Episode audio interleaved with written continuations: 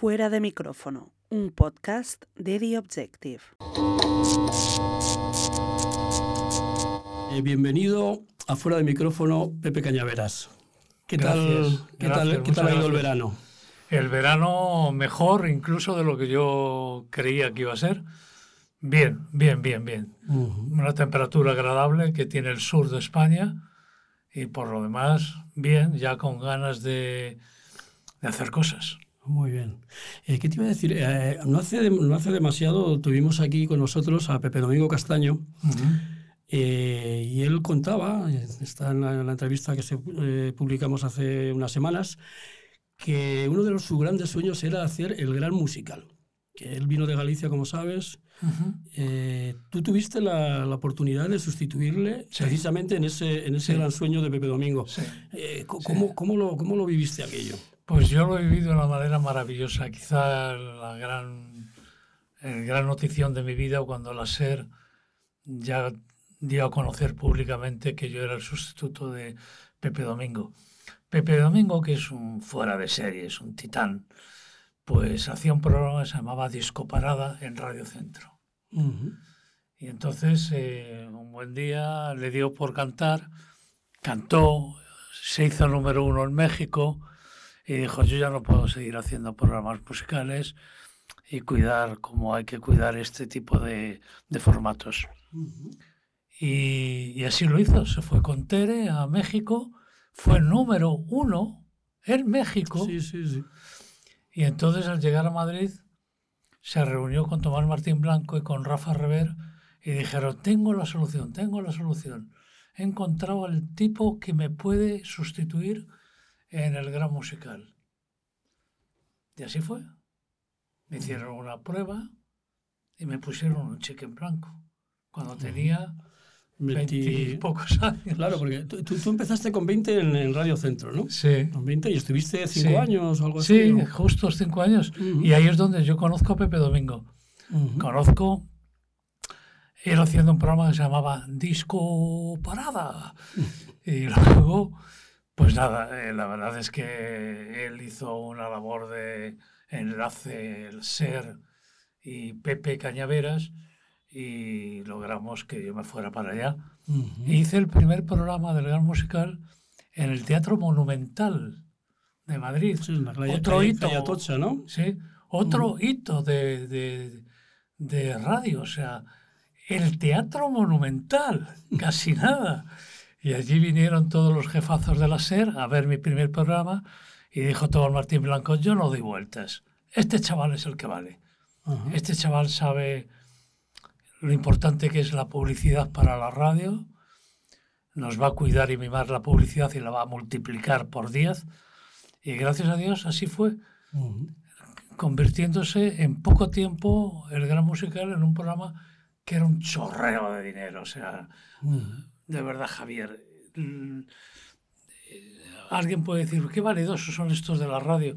No, no, es que, es que lo cogías como una cuña del corte inglés y lo llenabas con 60 cuñas y había veces que no podías poner música, no podías programar música porque tenías todos los vaqueros del país, todos los grandes almacenes, todas las bebidas, eh, todo, todos los tabacos, la tabacalera, en fin, todo más revistas como Super Pop. Eh, bueno, la verdad es que fue.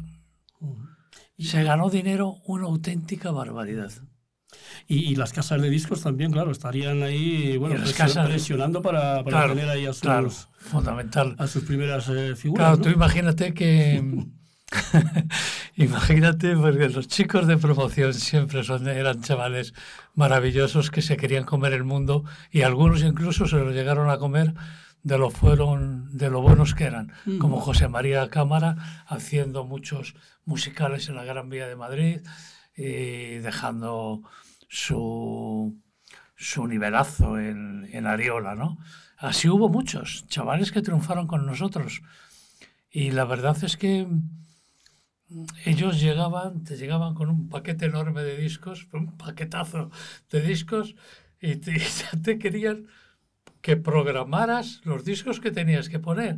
A ver, Michael Jackson, ABBA, eh, Julio Iglesias, para ti, para Sí, te- Y entre ellos se pegaban. Te ponía los deberes, vamos. Sí, y una, y una vez que tenías colocados los discos, venían, los quitaban y los volvían a poner a... Bueno, era, era muy divertido, la verdad. Ujú.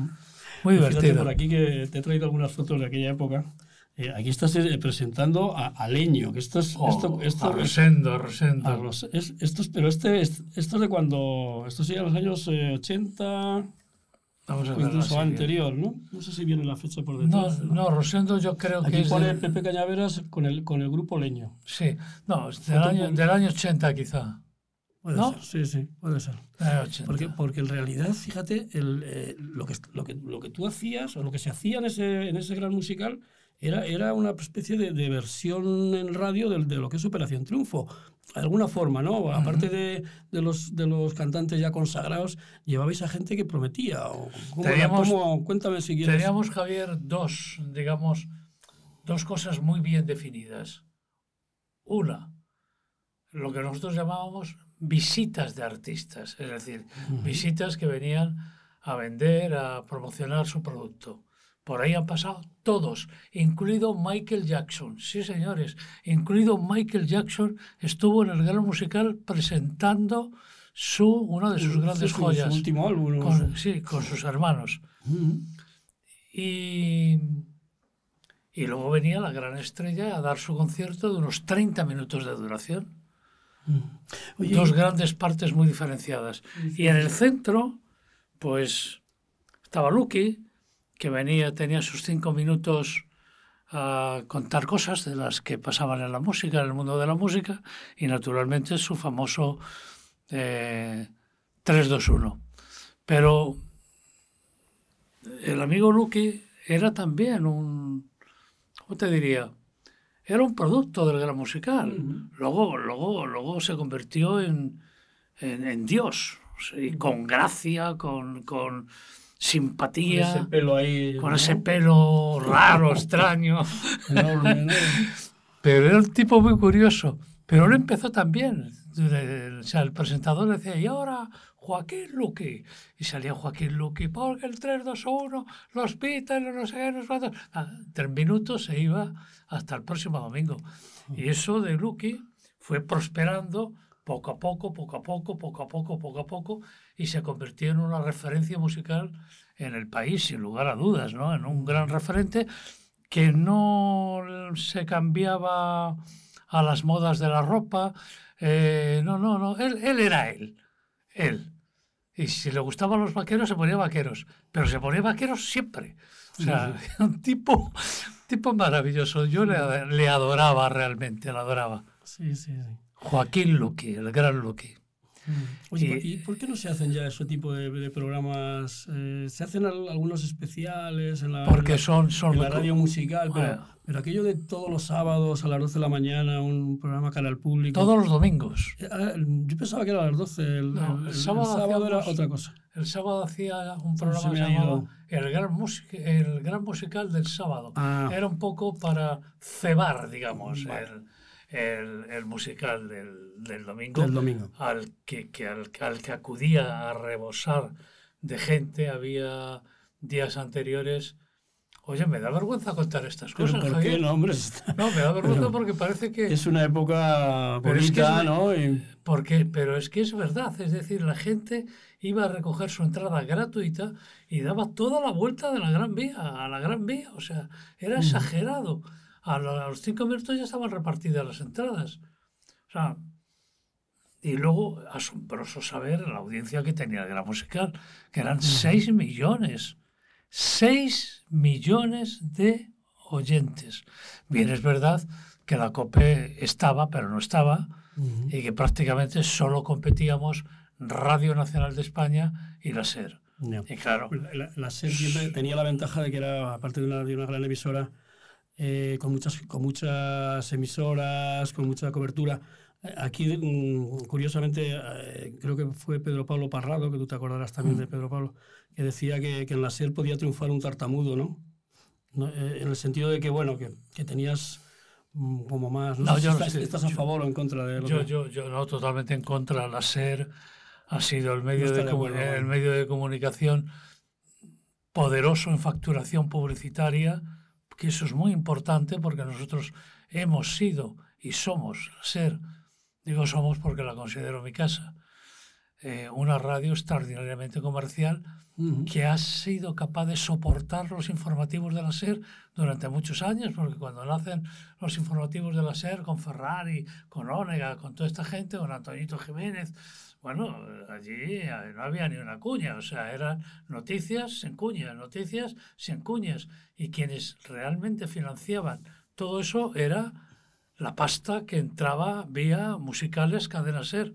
O sea que lo de, yo creo que lo de mudo, mucho trabajo, lo que había era mucho trabajo, eh, y mucha ilusión. Claro, no, y, que, y, que, un profesional, hombre, si, si tiene medios, pues, pues estará mejor que si no los tiene, pero eso no quiere decir que no hubiera grandes profesionales, no, no, no me... O sea que... Sí. Que, que, que, la serie luego, pues eh, de ahí salieron grandes también, yo no sé, me estoy acordando ahora mismo de, de Joaquín Prat, de, ya, estos venían antes, eran la generación anterior. Sí, ¿no? Era la generación anterior. Joaquín, supongo, ¿no? no, no, hombre, yo estuve, claro, claro. yo estuve compartiendo micrófono casi seis o siete años con Joaquín. Joaquín era. Joaquín, hablar de Joaquín Prat es hablar de, de Dios. O sea, el tío más empático, el tío más divertido. Pero yo he visto a Joaquín Prat con anécdotas como esta, precisamente hablando de los informativos y de los musicales. Evidentemente, Joaquín estaba con, los, con lo que era lo suyo, el entretenimiento. Y un buen día estaban ya los de informativos de la SER, bueno, más o menos contentos de que por fin venía la publicidad lenta, pero muy lentamente. Uh -huh. Y entonces yo le decía a Joaquín, pero bueno, ¿de qué te quejas? si todo el mundo sabe que gracias a tus programas con Carmina Pérez de Lama y el gran musical y los 40 principales, somos los que estamos haciendo posible que la SER sea muy potente, pero un medio de comunicación muy, muy, muy potente y además nada político. Allí trabajaban comunistas, trabajaban, pero en los informativos, en los programas musicales, o sea, allí se premiaba el talento. El talento, fundamentalmente el talento por un talentoso tipo que era Tomás Martín Blanco, que era de chapó, de bandera, el tío que más radio ha hecho con inteligencia. Se nos fue muy joven, además. Sí, sí, sí. Bueno, te, te, te, voy, a, te, voy, a, dar una serie de ¿Te nombres. cuento la anécdota? Ah, bueno, sí, claro, que, pues, que nos hemos... Entonces, nos hemos llegó un momento en que Joaquín Digo, que no eres capaz, le dije a Joaquín, no eres capaz de quitarte los pantalones, quedarte en calzoncillos y quién sabe, haciendo un saludo torero a todos los, a todos los periodistas de los servicios informativos, que no soy capaz. Y fue capaz. diciendo, aquí está el poder, el poder siempre publicitario, ¿eh? hablo. Los informativos tenían su nivel y en algunos momentos su nivelazo incluso, ¿no? O sea que las cosas... Eh, te voy a, decir una serie de nombres y tú opinas sobre, Venga, va. sobre ellos. Rafael Rever. Tipo muy, muy trabajoso, muy conocedor de la industria discográfica. Y además, con gran visión. Yo he oído a Rafael Rever decir que algún día en España los músicos y los cantantes serían arrasados por la música latinoamericana. Y se cumplió la profecía. Eh, Pepe Fernández, que también fue un hombre de... Pepe Fernández, una pena. Una pena porque Pepe tenía una voz preciosa, una de las voces más bonitas de la radio, un sevillano con gracia, muy, muy imbricado en el mundo de la música, pero en el mundo de la industria. A él le gustaba No. estar con los cantantes, con los compañeros de discos. Compaginaba ambas cosas que no eran muy del gusto de los ejecutivos, ¿no? Ujú. pero un gran tipo que luego se nos fue por el tema del alcohol y de otras cosas, en fin, otras cosas malas que pasaron por su vida que mejor pasamos página. Pepe Domingo Castaño. Pepe, que, Pepe Domingo, ya te dije antes que era un titán. Pepe Domingo era y ha sido y será lo que quiera ser en la radio. O sea, es un tipo Pepe Domingo cuando viene de su pueblo, viene con nada, viene con una un trabajito con Sí, en- en- Teresa En, en Radio Galicia, en, Radio Santiago de Galicia, Compostela. Exacto, en Santiago de Compostela. Y, y ahí llega a Madrid con un gran esfuerzo porque venía a dos, a dos, a dos dedos y empezó con un programa llamado Disco Parada, programa musical, que tenía una fuerza, de verdad, tenía una fuerza. Tú escuchabas la radio y no eran las radiofórmulas de ahora, ¿no? que son un coñazo. No, este tenía una voz impresionante y un- llevaba un ritmo maravilloso. Bueno, yo lo admiro profundamente a Pepe Domingo, aunque Ujú. que a pesar de que ahora le veo menos, pero sé que nos tenemos una, un cariño muy poderoso, muy potente entre los dos, porque yo bebí de Pepe Domingo en algunos, en algunos aspectos. Y luego tuvo decir lo que te comentaba antes. No, no, no, no, no, no. Yo no busco a nadie, señor Fontán, yo no busco a nadie. Bueno, también tiene gracia una cosa, una anécdota que tú veas lo que es la, la vida. Todo se repite. El- los cortes eléctricos se repiten. Nos están cortando la luz, nos la están cobrando a unos precios desorbitados. Bueno, pues en España, en el año 75, hubo un corte generalizado de casi dos meses, donde era obligatorio apagar la televisión a las 10 de la noche Ujú. a las 10. Se apagaba el país. Se apagaba porque, bueno, ríete de, de- de los cortes que ahora hay comparado con aquello. Todo se repite, insisto. Y bueno, entonces, pues, la- pues, ¿Y cómo pues- afectaba eso a la radio? Porque, entonces, efectivamente, la gente en España no estamos acostumbrados a irnos a la cama a las 10 de la noche. Luego, entonces, todo el mundo iba a escuchar la radio. Y ahí nació Pepe Cañaveras. Pepe Cañaveras con un diálogo constante que tenía con la gente joven. Ujú. Recitaba La poemas. noche joven, ¿no? Era el programa, ¿no? Jo, ¿Te lo sabes todo? Oh, no, porque me lo estudia. Sí, sí, sí, sí, sí. La noche es joven. La noche es joven. Y entonces eh, los hijos de Eugenio Fontán le decían a su padre, pero no fardéis de tanta música y tanta... Si el tío que de verdad tiene a los jóvenes en el bolsillo es uno que se llama Pepe Cañaveras y trabajaba en Radio Centro. Ujú. Y así comenzó. El padre, achuchado por sus hijos, Eugenio Fontán, achuchado por Javier, esto me lo ha contado Javier, uno de sus hijos, muchas veces, Eugenio dice, te fuiste a la SER gracias a que nuestra, a nuestro padre le decíamos que no, que la SER tenía que fichar a Pepe Cañaveras y dejarse otras historias. Ahí se cruza ya también Pepe Domingo, y estalla el gran musical, que estalla el gran musical, el programa más espectacular de música y entretenimiento que ha creado la radio. Y mira que ha creado gente buena, ¿eh? Como sí, Bobby de Glané, Chenique y tantos y tantos otros. Pero el gran musical, de verdad, me encanta que cuando vosotros que re- nos invitáis a recordar programas de este tipo, recordéis el gran musical. Es, Ha sido, es historia de la radio. o sea. No. Ahí, también jugó un papel, o por lo menos en la, en la FM, eh, quiero recordar, eh, Luis Merino, ¿no? Sí. Es otro de los que... que- que era, ¿Cómo era Luis Sí, Merino? Luis Merino- fue director de... Luis, Luis Merino era de Valencia.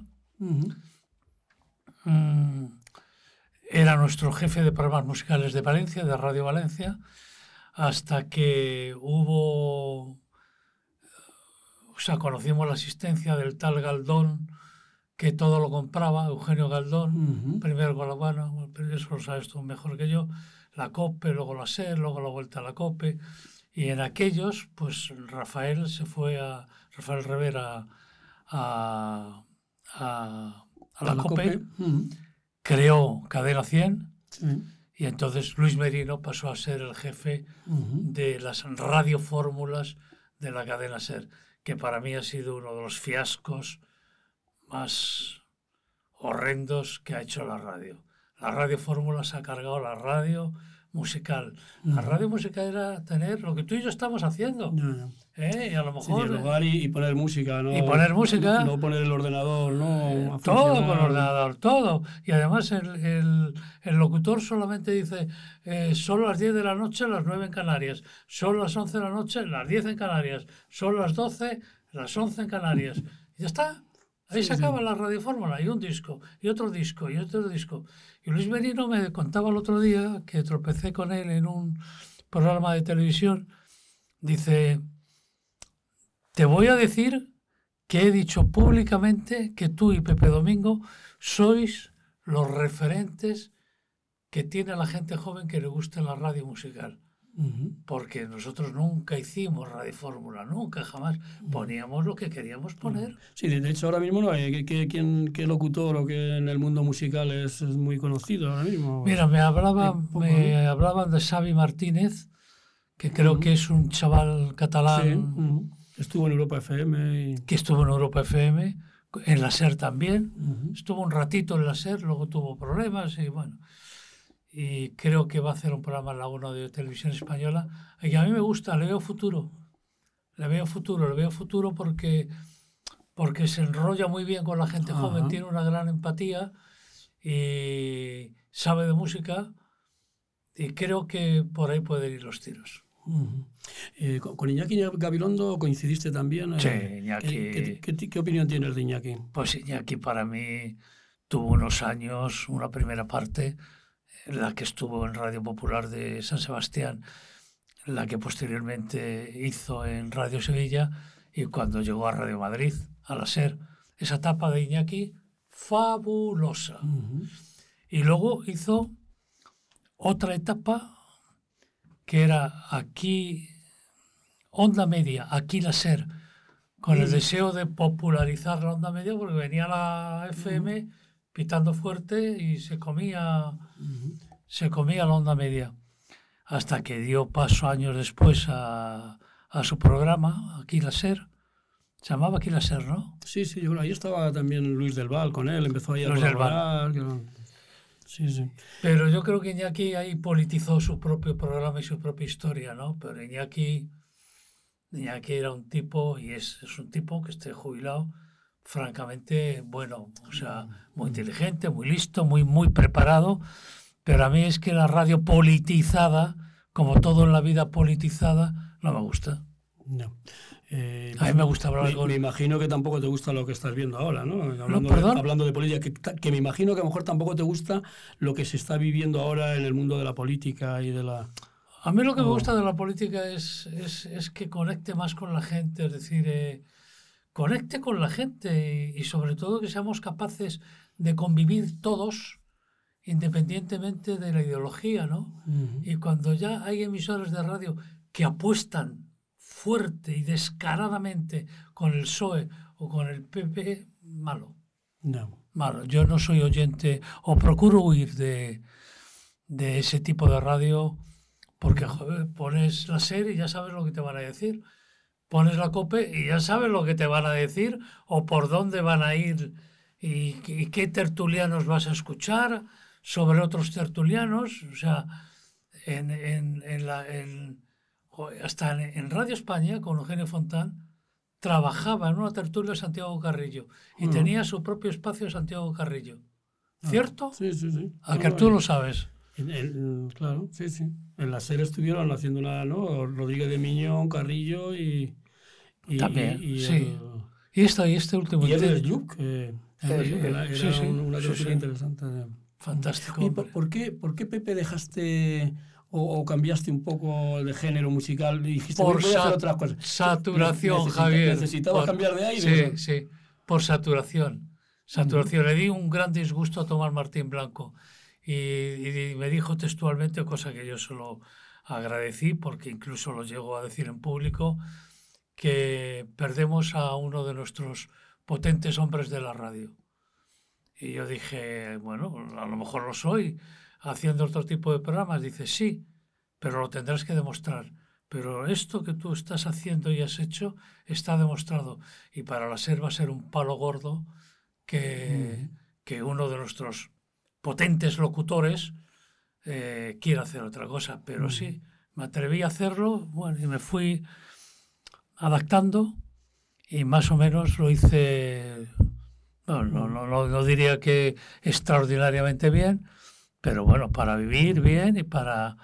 Es que sabes lo que pasa, que cuando la audiencia te marca con un sello y dices José María García, deportes. Y te encasilla, ¿no? Pepe Cañaveras, música. Javier González Ferrari, 23 de febrero.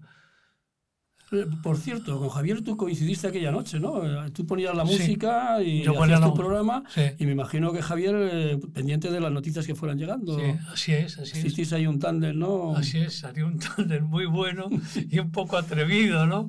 Porque yo llegué a la SER a las 6 de la tarde, iba a preparar mi programa de las 10 de la noche, mi programa, porque había días que había cinco programas en la SER, ¿eh? Cinco, Javier, cinco, cinco. Eh, y llegué allí y me dijo, hay un golpe de Estado, sí, 6 de la tarde. ¿Y qué hacemos? Pues parece ser que ya han tomado Radio Nacional de España y ahora vienen a la SER. Y entonces, ¿y, y qué es lo que podemos hacer? Entonces yo dije, nada, información a tope y los huecos música, porque va a haber muchos huecos a lo largo de toda la tarde-noche, porque un golpe de Estado Ah, eh, no, no se soluciona en, en- en- en- en dos horas, cuando hay militares además y armas. Y efectivamente, Y a la fonoteca, buscar música y... sí, buscar música, poner música. Es curioso que, bueno, imagino que sería una broma, pero me dijeron, no pongas a Joan, a Serrat. por, por si acaso. Por si acaso sería. Dijo Eugenio Fontán, no pongas, pon lo que quieras menos a Joan Manuel Serrat.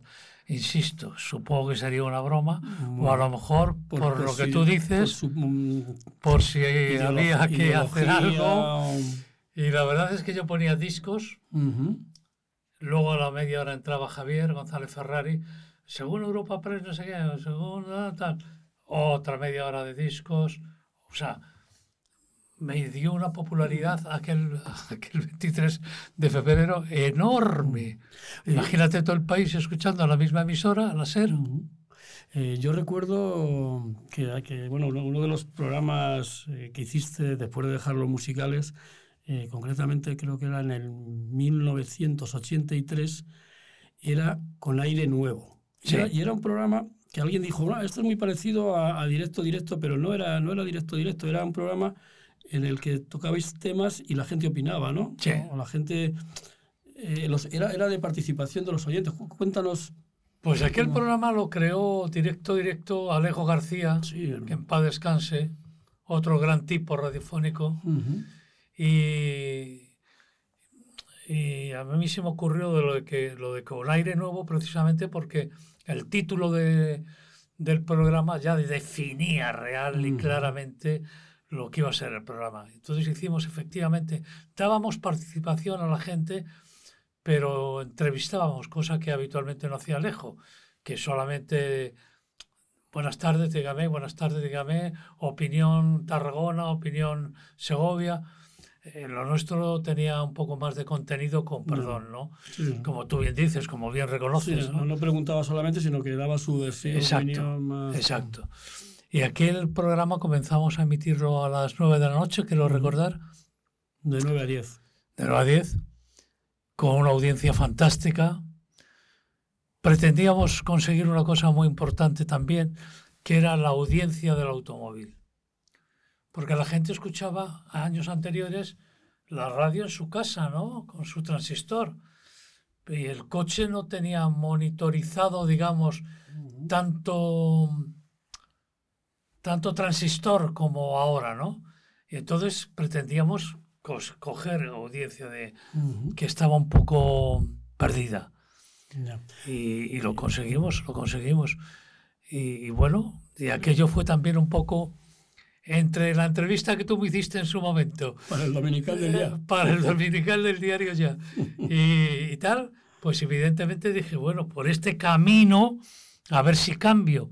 Pero claro, ya con la opinión que tenía Tomás Martín Blanco de que no podemos dejar potente a una de nuestras voces porque quiere hacer programa mus- musical, pues señor Cañaveras, me decía Tomás en plan de broma, lo siento mucho, va a ser que no, vas a tener que seguir haciendo programas musicales porque, a ver, eh, es que hay que cuidar la publicidad, es que para nosotros, para la SER, es muy, muy, muy importante todo el dinero que entra porque somos, insistía, radios comerciales. Radios comerciales y hay que pagar la nómina.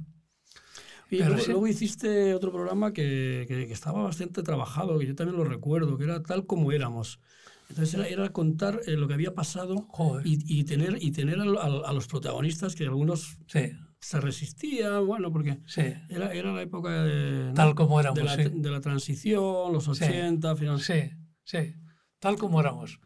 Bueno, programa de gran recuerdo porque era efectivamente Mm, tratar de contar las cosas que habían sucedido en un año determinado con sus protagonistas, los que vivían o querían, porque muchos eran del, del final del franquismo, eh, con la música que en aquella época o aquel mes sonaban en las radios.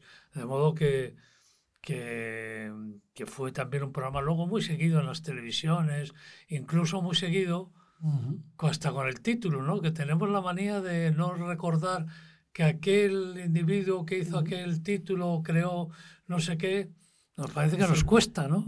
¿No, crees que, que quizá mm, se está, esa, esa, vuelta atrás de recordar, eh, sobre todo en, los, en, la época esa de la transición, mmm, ahí hay un vacío y eso de alguna forma no, no, se, no se ha explicado lo, lo que se hizo, que, que, fueron, que fueron cosas importantes para, para la estabilidad y para la democracia. Yo creo que sí. Eh, Yo visto, creo que visto desde, desde ahora.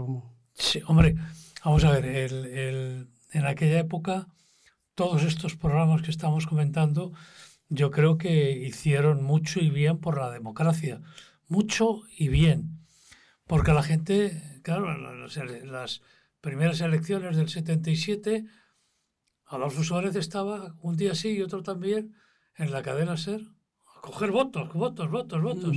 Y Adolfo Suárez hablaba mucho conmigo, ayúdame, ayúdame, ayúdame, me decía, ayúdame con la música, que la música llega mucho a la gente joven, que muchos de mis colegas, joder, los grandes, los grandes políticos del franquismo que no sabían ese tipo de cosas, empezaron a raíz de, ¿te acuerdas de aquella canción de Libertad, Libertad, Siliria, sí, claro. de Harcha, ¿no? Y y bueno, contribuimos mucho, yo creo, mucho, aquellos locos de la música, contribuimos bastantes. Por cierto, que fue otro título de nuestro de, de música, Locos por la música. Y, y bueno, yo, yo, me siento muy, muy halagado de aquella época porque, porque me satisface plenamente que, que algunos todavía valoren la transición española, ¿no? Uh -huh cuando otros la escupen directamente, ¿no? Pero ¿por qué, ¿Tú qué, qué crees que, que, hemos hecho mal? ¿O por qué, qué crees que, que, se ha, que, ha, vuelto, se ha reavivado esa especie de enfrentamiento, de odio? Eh, y, y, precisamente entre gente muy joven, ¿no? Que, no, que no vivió la dictadura, que no ha vivido... Por, camisa por, blanca. De, de, de, qué? Camisa blanca de mi esperanza, ya lo dice en una canción Ana Belén porque somos un país de cainitas, un país de envidiosos. Esto es un país, desgraciadamente, que está partido, que está roto en dos. Y exceptuando la etapa de Suárez y la de Felipe, ya a partir de ahí se empezó a enrarecer la cosa, que si tú me das, yo te doy cinco votos, pero lo estamos viendo ahora, es, sí. es, es penoso, penoso realmente, tristemente penoso pegarse por cinco votos a cambio, a cambio de que los otros que viven abajo Mm. o en el este del país vivan peor. Yo te tengo que confesar que no entiendo en absoluto cómo Extremadura sigue votando al PSOE no teniendo ni 10 kilómetros de AVE. O sea, es una cosa increíble. Increíble. No. No lo puedo entender.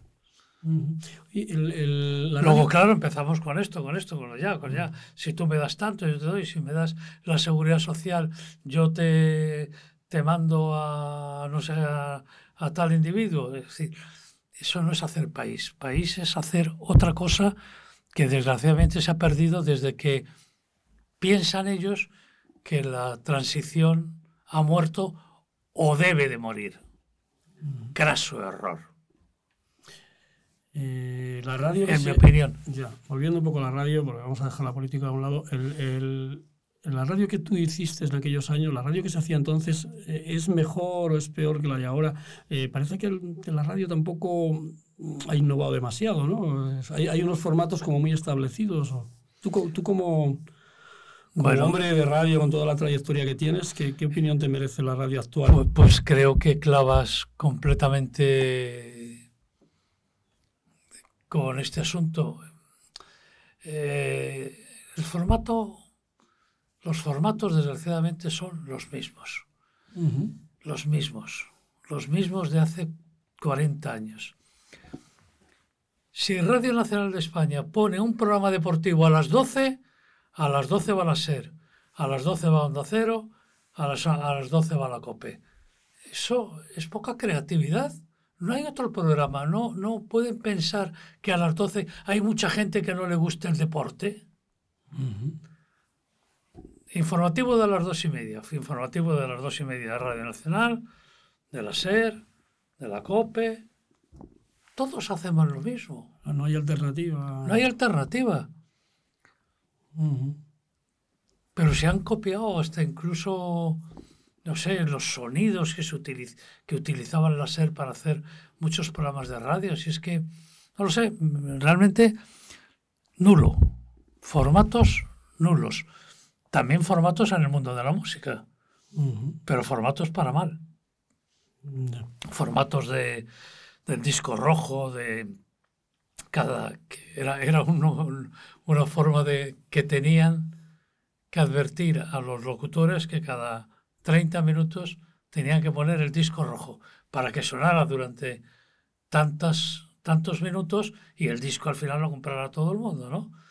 Y era muy aburrida la radio, la radio llegó a ser, la radio musical llegó a ser muy aburrida. Uh -huh. eh, ¿Qué te iba a decir? Ya para ir un poco terminando, eh, tú sales de la SER, eh, sales, eh, bueno, dejando un buen recuerdo, lógicamente, porque ahí está tu trabajo, mm, pero no, no es pasar de la SER a, a Radio España, a Radio Intercontinental, a una serie de cadenas mm, que, que, parece que juegan en, en otra división, ¿no? Sí.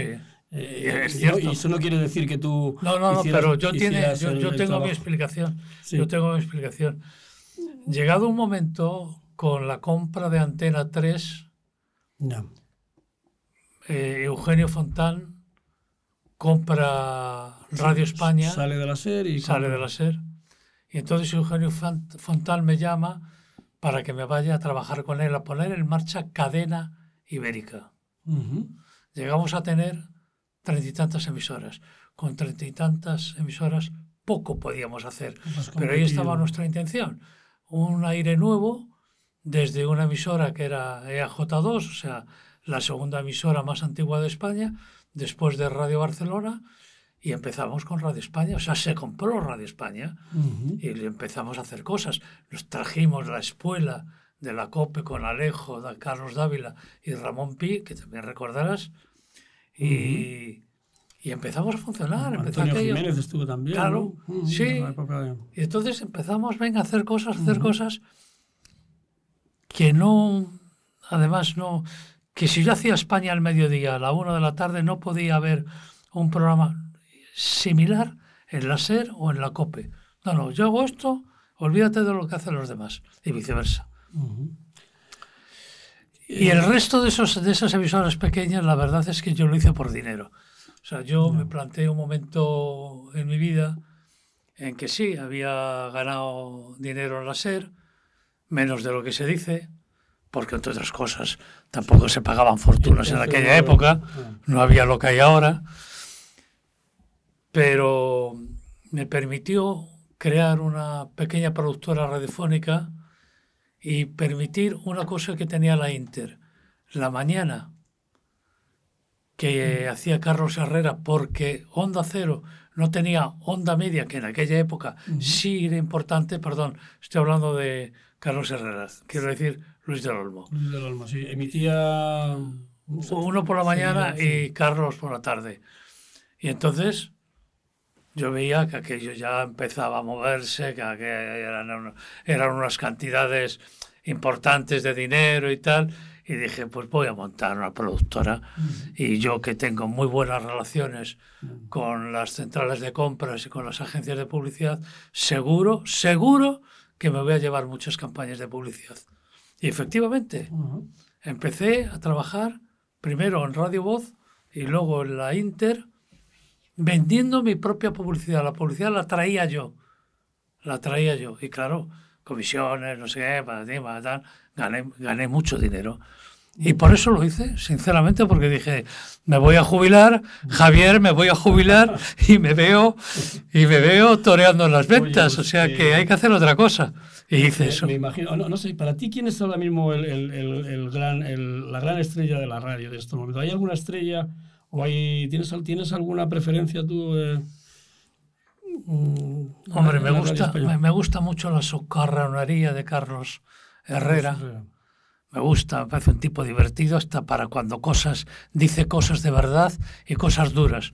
Es un tío, es un tío de radio. Es lo mejor que puedo decir de un tío así. Es un tío de radio. Es que se parecen, ¿eh? O sea, cuando tú sabes, se distingue cuando un tío es de radio o no es de radio. Tú colocas, a mí me pasa, ¿eh? Y Carlos Herrera es, un tío de radio. Ya está. Pues eh, ha sido un placer. Y, oh, el placer es mío. Te tienes que invitar porque. Hemos recordado viejos tiempos y oh, siempre, tiempos ¿eh? maravillosos, tiempos maravillosos. Por cierto. Y te deseo pues, mucha, que, que, que tengo fotos aquí y tengo un oyente, tengo un oyente para que lo sepas, para que otros compañeros puedan aprovecharse. Tengo un oyente de Pontevedra que me ha mandado en los últimos años la mayor colección de revistas de radio y especialmente de de música, el Gran Musical, que también se emitía en, sí, sí, sí, había una revista que se llamaba una revista. Y, y, lo he perdido con una mudanza, pero espero, espero encontrarla pues, y poderte estas, dejarla. Estas fotos para ti. Hombre, muchas gracias. Pero te quedas tú con una, ¿no? No, yo tengo, las tengo ah. escaneadas ya en el ordenador. Ah, vale, vale, vale, ah, pues me das una gran alegría. Muy bien, muchas gracias. Muchas gracias. A ti. Gracias. Y a ustedes, señoras, señores.